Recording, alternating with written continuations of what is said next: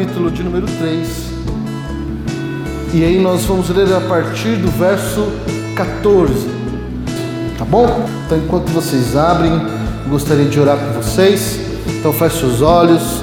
É, vamos orar? Pai, o Senhor é Criador dos céus e da terra. O Senhor é um Deus maravilhoso e tremendo.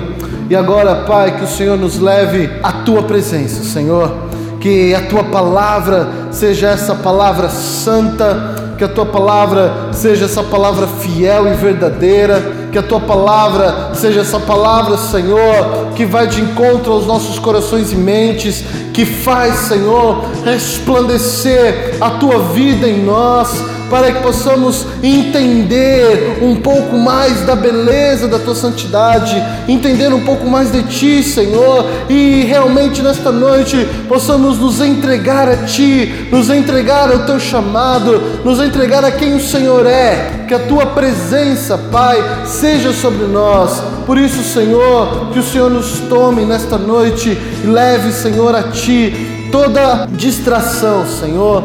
Ó Pai, todo o nosso pensamento, que agora tudo isso possa ser a Ti, Senhor, possa ser para Ti e possa estar em Ti, Senhor, em nome de Jesus.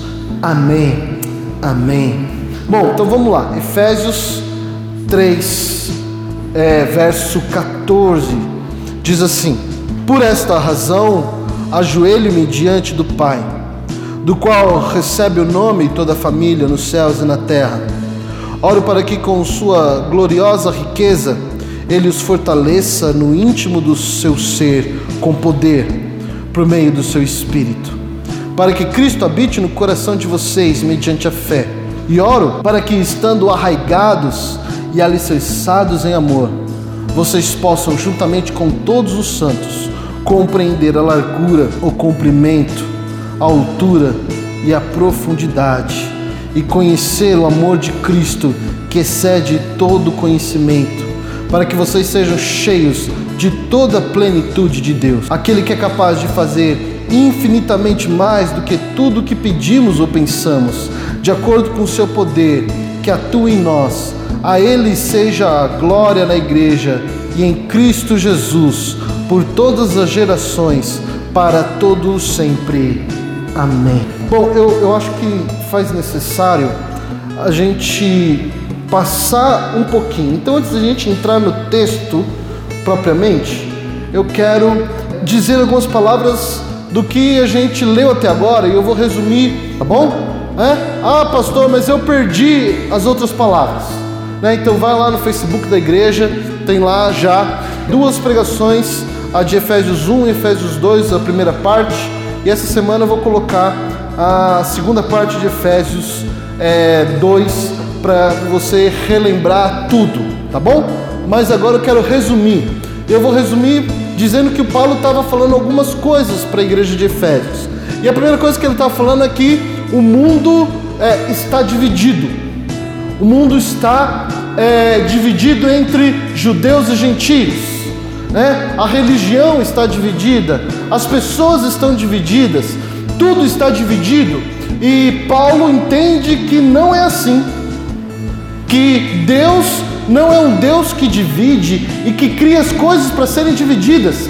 Antes, Deus é um Deus que junta tudo, né? Que traz tudo para si. Então, Paulo vai falar sobre isso no capítulo 1, vai falar sobre isso no capítulo 2, vai falar sobre isso no capítulo 3, e no capítulo 3 ele começa, né, ele começa a dizer: olha só, então já não existem mais gregos, não existem mais gentios, não existem mais judeus, tudo foi unificado em Cristo Jesus. Então ele diz: tudo agora é um, porque Jesus morreu para me salvar e te salvar. Então, basicamente, ele resume, e a nosso resumo do que a gente falou até agora é que nós estávamos vamos, divididos por causa do pecado, mas agora nós nos unimos e nos tornamos um. E aí então nós temos uma nova humanidade. A antiga humanidade era dividida e a nova humanidade em Cristo é uma só. E essa humanidade que é uma agora está capacitada para fazer a vontade de Deus. Amém? Tudo bem? Lembraram? Quem estava por aqui lembrou mais ou menos? Quem escutou os áudios lembrou mais ou menos? Espero que sim, porque daqui agora a gente vai caminhar. Porque olha só, agora você imagina Paulo escrevendo tudo isso no seu, na sua carta, lá na prisão, com a pena lá na mão, na sua mesa, e agora, no, a partir do verso 14, ele para, ele para de falar comigo, ele para de falar com você. É como se Paulo tivesse tomado e sido tomado pela glória de Deus. É como se Paulo tivesse sido tomado por todas as verdades que ele começa a descrever na carta e ele para e fala assim: Eu preciso orar, eu preciso orar. E aqui nós vemos do, do verso 14 ao verso 21 uma oração. Paulo aqui está orando. E é muito legal porque lá no verso 14 ele começa e diz assim: ó, por esta razão, que razão? pela união da igreja, por essa nova humanidade em Cristo, ele diz: ajoelho-me diante do Pai. E é muito interessante essa expressão, sabe por quê? Porque Paulo, ele era um judeu clássico. É, a gente pode dizer, se fosse na, na nossa linguagem, diríamos que Paulo é um tradicional, vem de uma igreja tradicional. É, Paulo era aquele que gosta de hino na igreja, não bate palma, detesta bateria, né? Paulo é aquele cara tradicional. E sabe como é que um judeu tradicionalmente ora para o Senhor? Um judeu tradicionalmente ora para o Senhor levantando as mãos. Então ele se colocaria de pé, ele levantaria as mãos e ele então começaria a orar ao Senhor. Ele começaria a dizer ao Senhor aquilo que ele quer dizer. Mas olha só, Paulo não faz isso. Paulo não diz que levanta as mãos. Paulo diz: Eu me coloco de joelhos. Eu me coloco de joelhos. Sabe o que, que Paulo estava dizendo? Por esta razão, para que a igreja seja uma, para que as pessoas sintam Cristo na vida delas. Para que as pessoas sintam e entendam essa nova humanidade inaugurada por Cristo Jesus. Eu me coloco de joelhos, ou seja, eu me humilho diante de Deus. Eu peço, é, é um, ele está implorando para que Deus faça aquilo que ele precisa fazer. É como se Paulo tivesse ajoelhado dizendo assim: Pai, eu escrevi tantas verdades, eu escrevi tantas coisas maravilhosas, e agora eu preciso que o Senhor faça isso na vida da sua igreja, faça isso na vida dos santos, faça isso na vida de homens e mulheres que precisam ler essa carta, que precisam ouvir essa carta e mais do que entender, que precisa ser colocada em prática na vida dessas pessoas. Então Paulo estava se dobrando e se humilhando, dizendo: Senhor, eu imploro para que isso aconteça na vida de cada um deles. Por isso, Paulo então diz: Por esta razão, ajoelhe-me diante do Pai. E é legal porque ele justamente usa a expressão Pai. Pai. E logo depois, lá no verso 15, ele diz: Que Pai? Qual é o Pai que Paulo se ajoelha? E diz assim: Do qual recebe o nome toda a família, nos céus e na terra. E aí eu acho muito interessante porque esse é um conceito que nós, eu imagino que a gente perdeu. A gente esquece, muitas vezes, daquilo que nos dá nome. Quando Deus chama é, Adão e diz assim: Adão, esses são todos os animais que eu criei. Você agora, por favor, dá nome, dá nome a cada um deles. É, por que, que será que Deus faz isso? Será que Deus não é criativo bastante? Perdeu a criatividade para dar nome para os animais? Será que Deus ele estava cansado nesse dia? Ele falou assim: Ah, deixa isso com Adão. Deus não queria. Deus projetou um animal, o criou do zero, falou assim: ah, agora deixa com Adão. O que Deus estava ensinando Adão e ensinando agora a mim e a você é que aquele que dá nome gera algumas coisas. Primeiro, gera sentido. Ele dá sentido àquilo que ele dá nome. Então, ele gera identidade.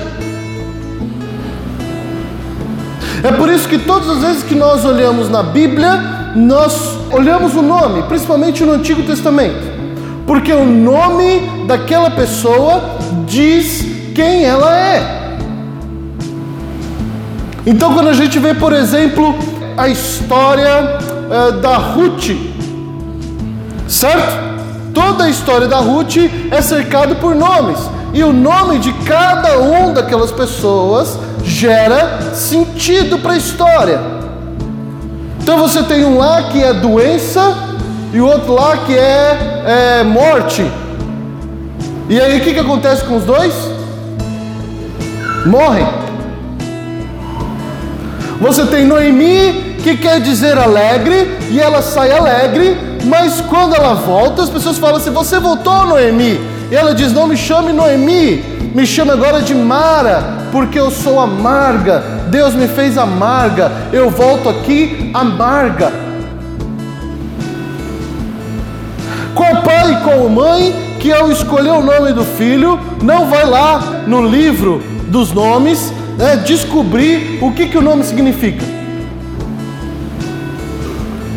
Ou simplesmente a gente fala assim: ah, gostei desse nome, vou colocar esse nome. Não, a gente vai lá e a gente coloca o nome no qual significa. Pelo menos essa é a lógica. Então, o nome gera identidade. O nome é identidade, é identitório.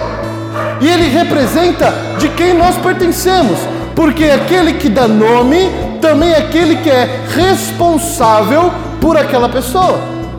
Então Adão, quando dá nome nos animais, ele gera identidade em cada animal, mas ele também é responsável por cada animal que ele deu nome.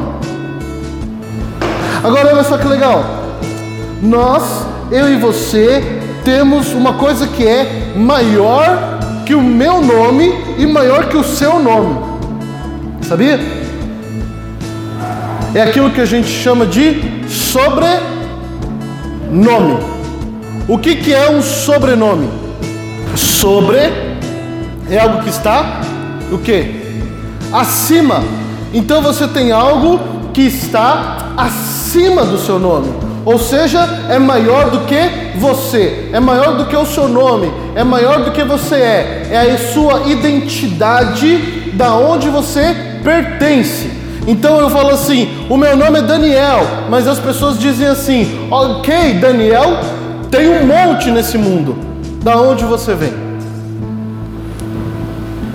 Quem é sua família? Então, durante muito tempo, as pessoas valorizavam o sobrenome. E as famílias eram criadas pelo sobrenome e eram identitário. Isso era algo identitário. As pessoas diziam: "Eu não vou fazer isso, eu não vou fazer aquilo, porque eu vou envergonhar a minha família." Eu não faço isso, eu não faço aquilo, porque isso será vergonha para o meu pai. Eu não vou fazer isso, eu não vou fazer aquilo, porque isso será vergonha para minha mãe.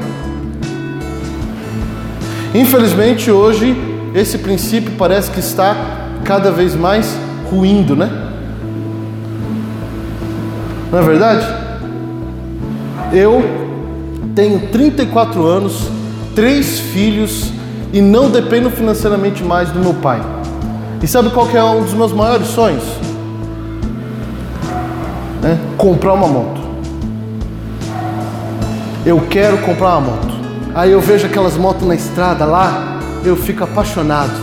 Eu tava, tava na estrada esses dias e eu vi uma Harley Davidson, uma Fat Boy da Harley Davidson. Eu está parado ali. Eu, eu não ia parar naquele lugar. Eu parei, eu fui tomar um café. Eu falei assim, por que você parou pra gente tomar um café? Mas eu, eu só tomei um café lá, só para namorar aquela moto lá. Aí eu olhei a moto, olhei o pneu, vi se ninguém tava vendo, tirei uma foto, né? Quase pedi pra, pra Josi, assim, Josi, tira uma foto aqui minha, assim, ó. Vou ficar do ladinho assim, ó. Finge que sou eu. Finge que é minha. É? Eu sou apaixonado por moto. Gosto bastante de moto.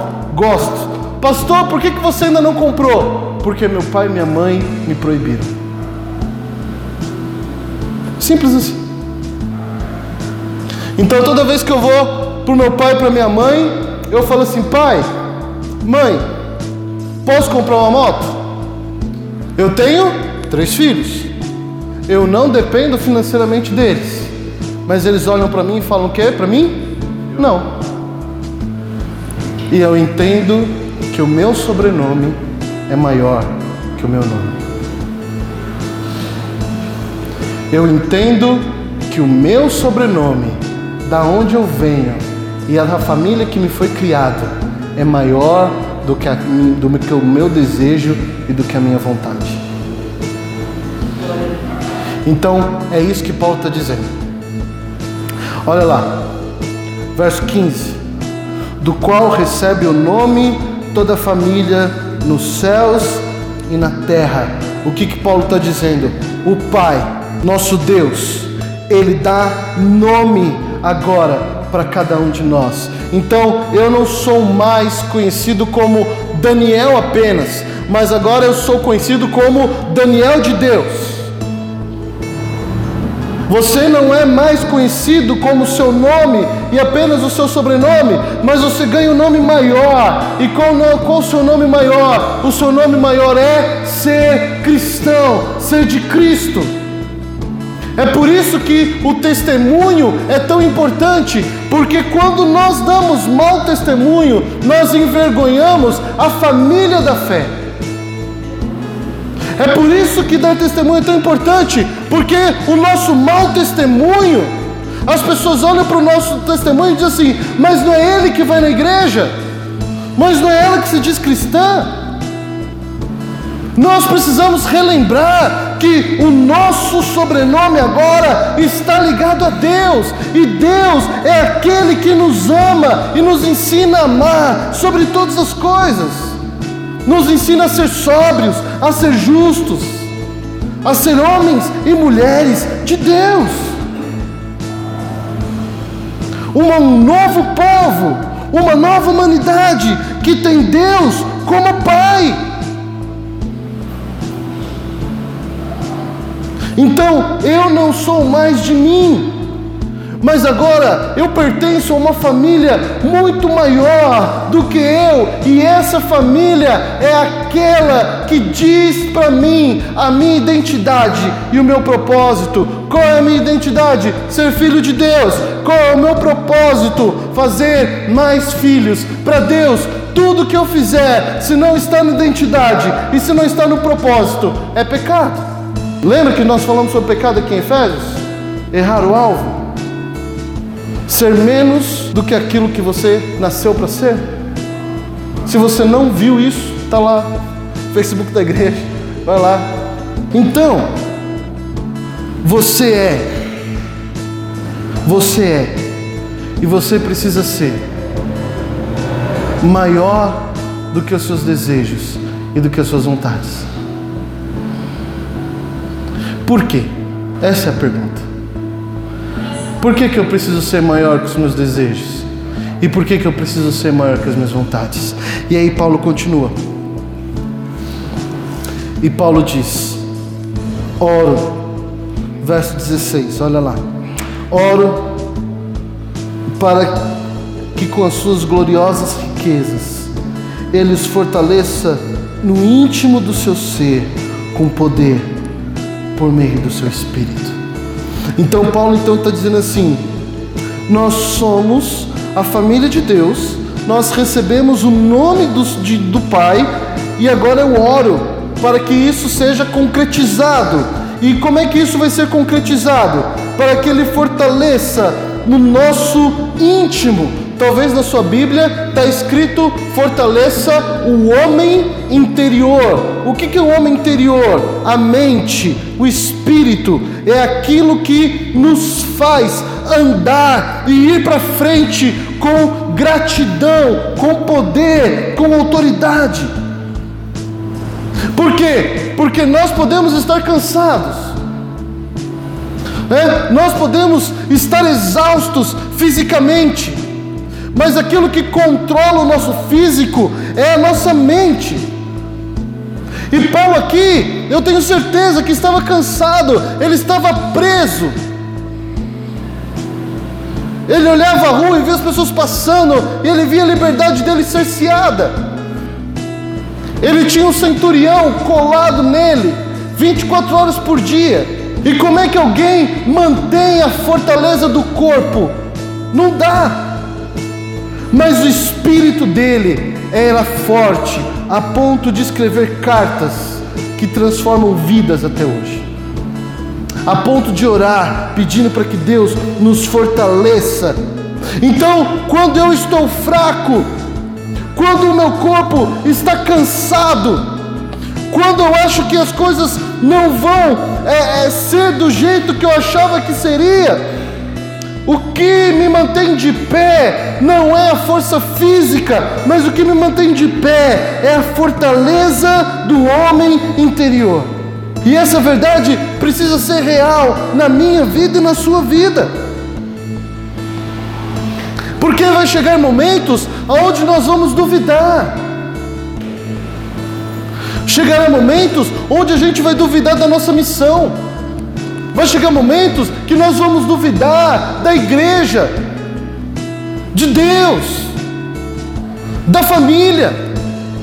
Vai chegar momentos onde a gente acorda de manhã e o céu azul não vai estar tão azul. E talvez no café a gente olha para a nossa família, a gente olha para a dificuldade da vida e a gente começa a pensar: será que vale a pena? Será que vale a pena tanto estudo? Será que vale a pena tanto esforço? Será que vale a pena tanta dedicação? E quando esse tipo de dúvida, quando esse tipo de sentimento começar a corroer o nosso coração, aquilo que nos mantém de pé é a força do Deus vivo. Aquilo que nos mantém de pé é entender e confiar que nós temos um Deus maravilhoso que criou os céus e a terra, que nos ama, no qual nós fazemos parte de uma família e nós temos nome do Pai. Nós temos o nome do Pai. E é isso que Paulo está dizendo aqui. Nem sempre o mar vai ser tranquilo. Nem sempre o céu vai ser céu de brigadeiro. Nem sempre as coisas vão dar certo ou tão certo nas nossas vidas. Mas quando isso não acontecer, que nós possamos ser fortalecidos com poder pelo Espírito Santo. E aí ele continua e ele tem uma segunda oração. E ele fala o seguinte, lá no verso 17: Para que Cristo habite no coração de vocês, mediante a fé. Então, ter uma fortaleza interior com poder no Espírito Santo é para que Cristo habite em nossos corações. E Cristo vai habitando em nossos corações mediante a fé. Ou seja, a fé que nós temos é aquilo que nos abre, é aquilo que abre o nosso coração para receber mais de Cristo ou para receber menos de Cristo. Então nós escolhemos se a nossa fé é aquela que vai abrir o nosso coração para que Cristo entre e nos tome por completo, ou se a nossa fé vai ser tão pequena a ponto de abrir e ter alguns fragmentos apenas de Cristo. Lá em Apocalipse tem um texto que eu acho muito bacana, Jesus falando com a sua igreja. Eu acho muito legal, sabe por quê? Porque a gente muitas vezes usa esse texto para evangelizar.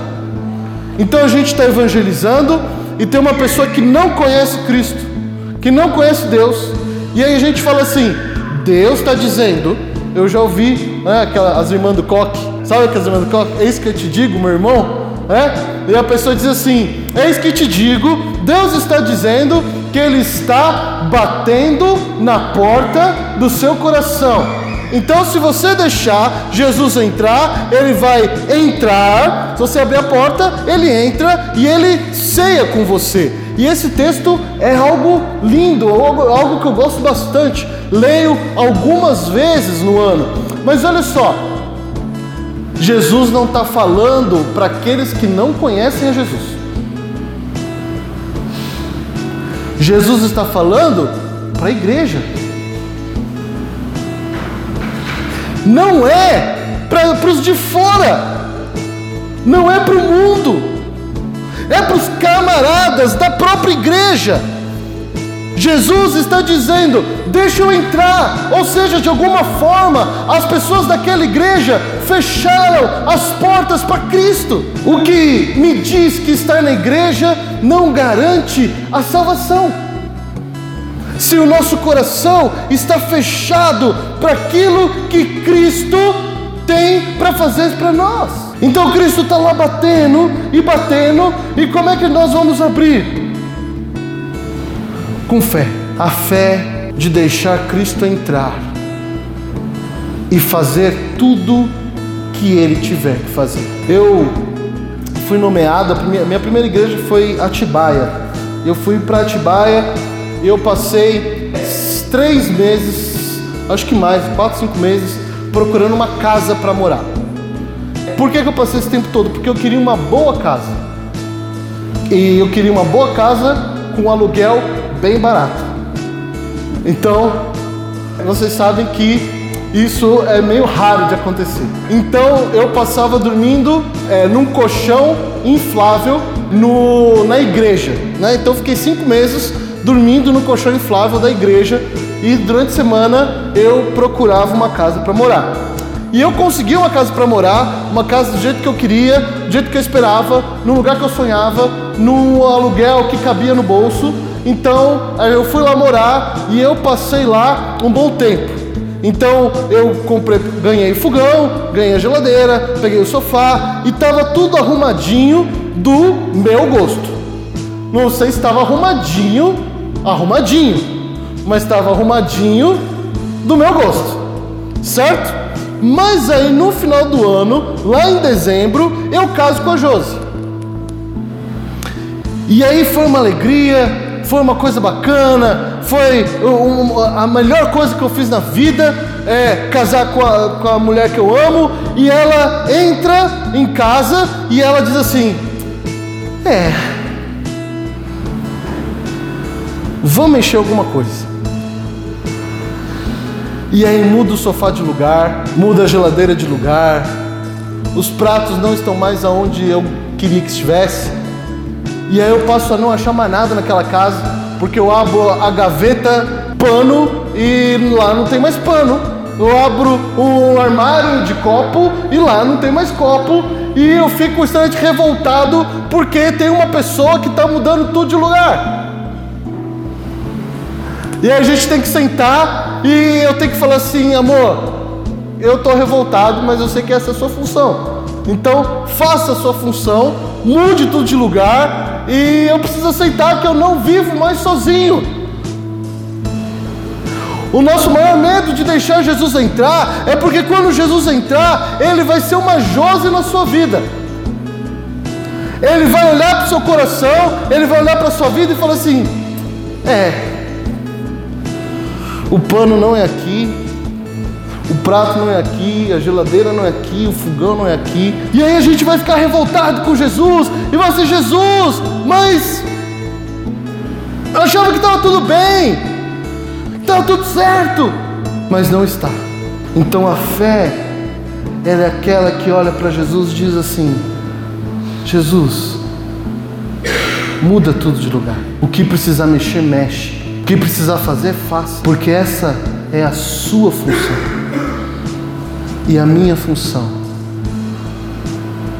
é glorificar o Deus que faz tudo na minha vida. Verso 18. Não, continua no verso 17, diz assim: E oro para que estando arraigados, ou seja, a raízes, né? Está ligado à raiz, arraigados e alicerçados em amor, vocês possam, juntamente com todos os santos, compreender a largura, o comprimento, a altura e a profundidade e conhecer o amor de Cristo que excede todo conhecimento, para que vocês sejam cheios de toda a plenitude de Deus.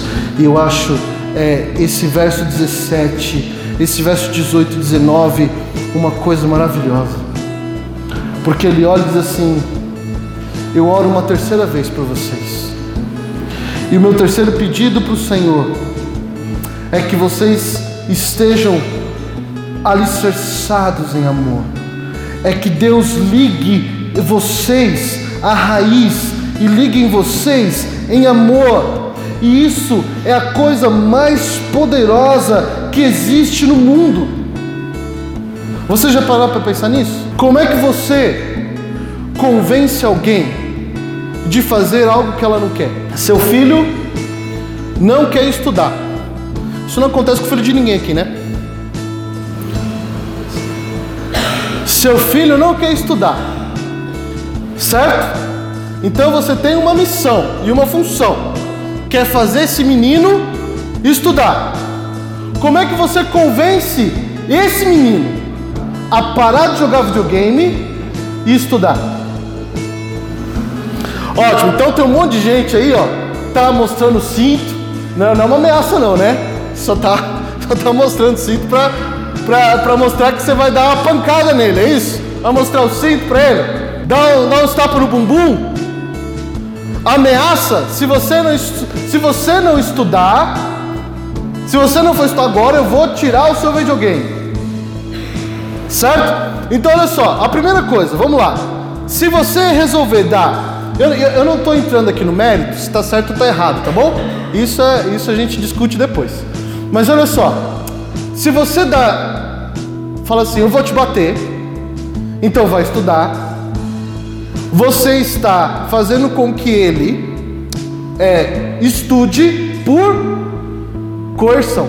Você está, você está usando da coerção para que ele estude. Tudo bem? Se você disser, é, se você não estudar, eu vou tirar tal coisa, sei lá, seu celular, o seu videogame ou qualquer coisa que você goste, você está nada mais ou nada menos do que fazendo com ele uma troca, uma barganha, certo? Você está ensinando seu filho a barganhar. Você está ensinando seu filho a trocar ok? É, eu falei do filho, mas na verdade todo mundo usa isso. Politicamente, os países fazem a mesma coisa.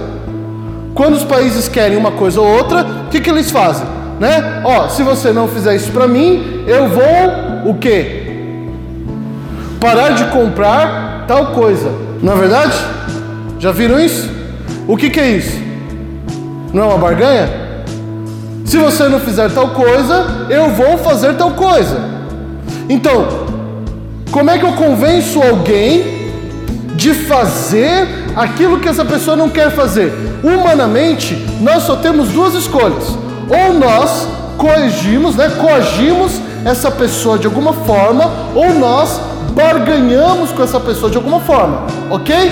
Como Deus nos convence a fazer algo que nós não queremos. Ele coloca em nossa vida amor. E aí a gente se vê um dia dizendo assim: Mas eu nem gostava de ir para a igreja. E hoje, se eu, vou pra, se eu não vou para a igreja, eu sinto uma falta. Eu nem gostava de orar, eu nem sabia o que era oração, e hoje, se eu não oro, eu me sinto vazio. Eu nem gostava de ouvir música de crente, e hoje a única coisa que eu tenho em casa é música de crente, sei todas. Sabe o que é isso? É o poder mais forte desse mundo, porque Deus, Ele nos atrai em amor, e se nós somos atraídos em amor, nós fazemos tudo o que a pessoa manda, sem precisar ser coagido e sem precisar barganhar. Por que, que você faz? Porque eu amo. Por que, que eu lavo louça lá para minha esposa? Esperando o quê? absolutamente nada. Eu faço porque eu amo, certo? Porque os nossos casamentos são assim, né? Não tem barganha. A gente faz em amor. Não é? Espero que sim. Vamos falar sobre isso, viu? Efésios tem um. Paulo tem um, um, um capítulo especial aqui para os casados. Agora, se isso não é a coisa mais poderosa desse mundo, se o amor não é a coisa mais poderosa desse mundo, eu realmente não sei o que é. E é isso que Paulo está dizendo aqui. Nós precisamos estar alicerçados e arraigados, enraizados em amor. Por que, que a gente precisa estar alicerçado e, e, e enraizado em amor? Verso 18: Olha só, para que vocês possam, juntamente com toda a igreja, com todos os santos, compreender, compreender o que? Compreender a largura do amor de Deus. Ou seja, o amor de Deus é mais largo, ele alcança muito mais coisas do que a gente imagina. Ele é tão largo e é tão largo que aonde nós estivermos nessa terra, Deus e o amor de Deus nos alcança. Nós precisamos entender a largura até onde vai o amor de Deus. Mas mais do que isso, mais do que simplesmente a largura do amor de Deus, nós precisamos entender o comprimento, até onde o amor de Deus se estica.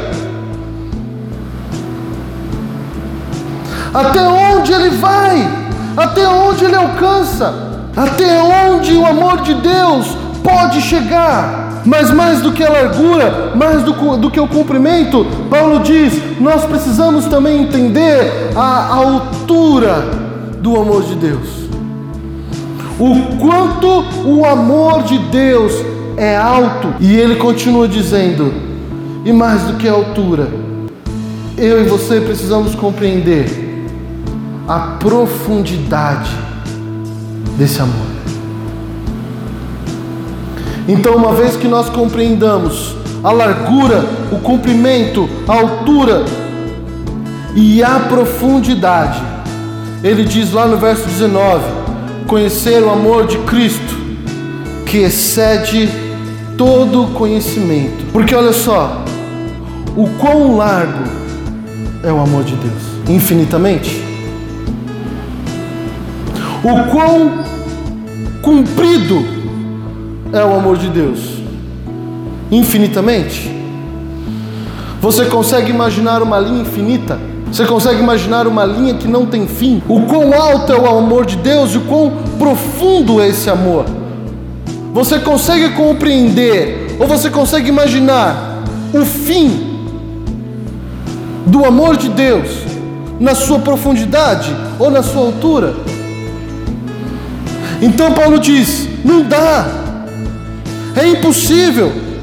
Ele diz que isso excede todo conhecimento. Não tem como a gente conhecer aquilo que é infinito, porque nós somos finitos. E qual é o problema? Que a gente julga o amor de Deus segundo o nosso amor, porque o meu amor é finito, por maior que seja, por maior que seja o meu amor, pelos meus filhos, e por maior que seja o amor pelos seus filhos, ele é finito, ele acaba. Você já viu aquele videozinho lá, vídeo não, aquele áudio do WhatsApp da mãe querendo pregar? e a mãe estava querendo pregar pelo videozinho falando sobre paciência. Ela estava falando assim: Ó, oh, eu quero falar sobre você sobre paciência. Daí lá no fundo você escuta a voz de um, de um menino e fala assim: Ó, oh, mãe. Daí ela, e a paciência é isso, aquilo, aquilo, aquilo outro. Daí a menina no fundo: mãe. Daí ela, a paciência, a paciência é isso, isso, isso, isso, isso, isso aí. Daí você vê que o menino aproximou e começa meio que a bater nela e fala assim: Ó, oh, mãe, ó, oh, mãe, ó, mãe. Aí ela, menino, tô falando aqui a paciência, não sei o que lá, porque Deus é paciente, e não sei o que lá, nem precisa ser paciência, daí, daí eu, menino, mãe lá, que foi, menino? Você quer? Pronto, perdeu, perdeu a paciência. Eu imagino que ela perdeu o amor ali também, aquele menino deve ter levado a chinelada. O nosso amor é finito. Mas o amor de Deus é infinito. Só que a gente julga a nossa vida e a vida do outro segundo o critério do meu amor. E é isso que está errado. A gente julga a minha vida, a sua vida, pelo critério daquilo que eu acho que é amor. Isso que está errado. Por quê? Porque o amor de Deus é aquele que excede todo conhecimento e todo entendimento. Então, quando a gente entende que o amor de Deus é muito maior do que eu e você. Paulo diz: para que vocês sejam cheios de toda a plenitude de Deus. É capaz de nós sermos cheios da plenitude de Deus quando nós entendemos que o amor de Deus é maior do que aquilo que nós imaginamos e daquilo que nós sonhamos. É por isso que Paulo diz lá no 20: E aquele que é capaz de fazer infinitamente mais do que tudo que pedimos ou pensamos, de acordo com o seu poder que atua em nós. Por isso que Deus é capaz de fazer coisas que a gente não imagina, que a gente não sonha que a gente não espera. Sabe por quê? Porque Deus e o amor de Deus é infinito e por ele ser infinito, ele é infinitamente mais tudo aquilo que pedimos o que pensamos. Então aquilo que você pede para Deus e aquilo que você pede e você pensa de Deus, Deus é infinitamente maior do que aquilo que você pediu e é infinitamente maior do que aquilo que você pensou. Então talvez você fale assim: "Pai, eu quero salvar a minha família". Deus é infinitamente maior para salvar a sua família daquilo que você imaginou, daquilo que você pediu.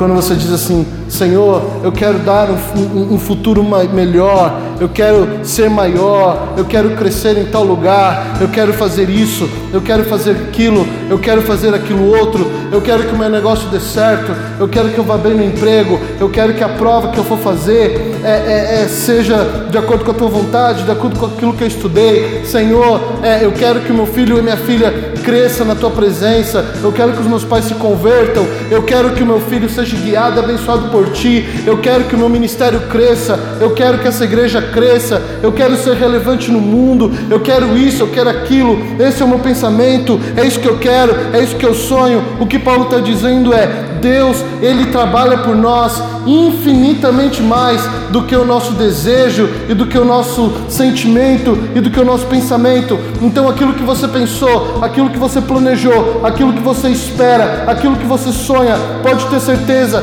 Deus sonha infinitamente mais e Deus vai fazer infinitamente mais, segundo a vontade dEle e o amor dEle por você.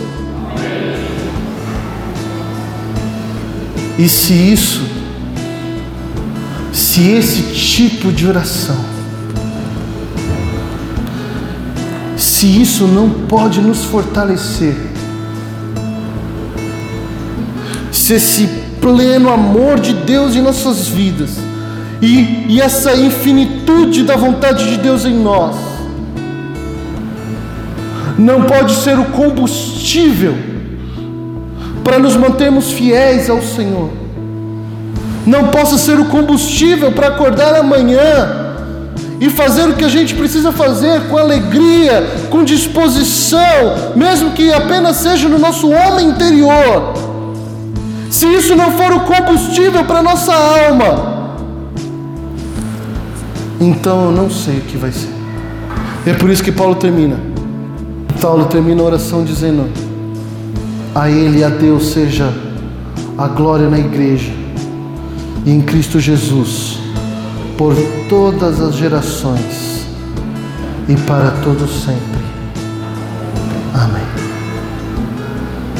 Deus faz isso para que seja dele a glória de Deus. Agora eu sei que cada um de nós passamos por momentos de frustração. Eu sei que cada um de nós passamos por momentos onde a gente falou com Deus e disse assim: Senhor, eu gostaria que isso acontecesse, eu gostaria, eu tenho isso planejado, e isso não aconteceu, e isso não foi planejado. Isso foi planejado, mas não estava nos planos de Deus. Então, ainda assim, a glória é de Deus. Sabe por quê? Porque Ele ainda faz por amor. Aí talvez você diga: Eu não vi amor nisso. Eu não vi como é que Deus me ama nisso. Como é que Deus não realizou o meu pedido em amor nisso? Aí a gente não pode esquecer que o amor de Deus excede todo conhecimento e todo entendimento. Talvez você não entenda, talvez você não compreenda, mas pela fé, creia que Deus te ama. Talvez você ache que Deus está longe, mas pela fé, creia que Deus está contigo. Talvez você ache que Deus não fez porque não te ama, porque não está com você, porque você não é filho de Deus. Não deixe esses pensamentos entrarem no seu coração. Pela fé, creia que Deus te ama e dê glória ao Senhor pelos séculos dos séculos, de geração em geração, para todos sempre. Amém. Feche seus olhos. Eu gostaria de orar com você. E ore ao Senhor também nesse momento.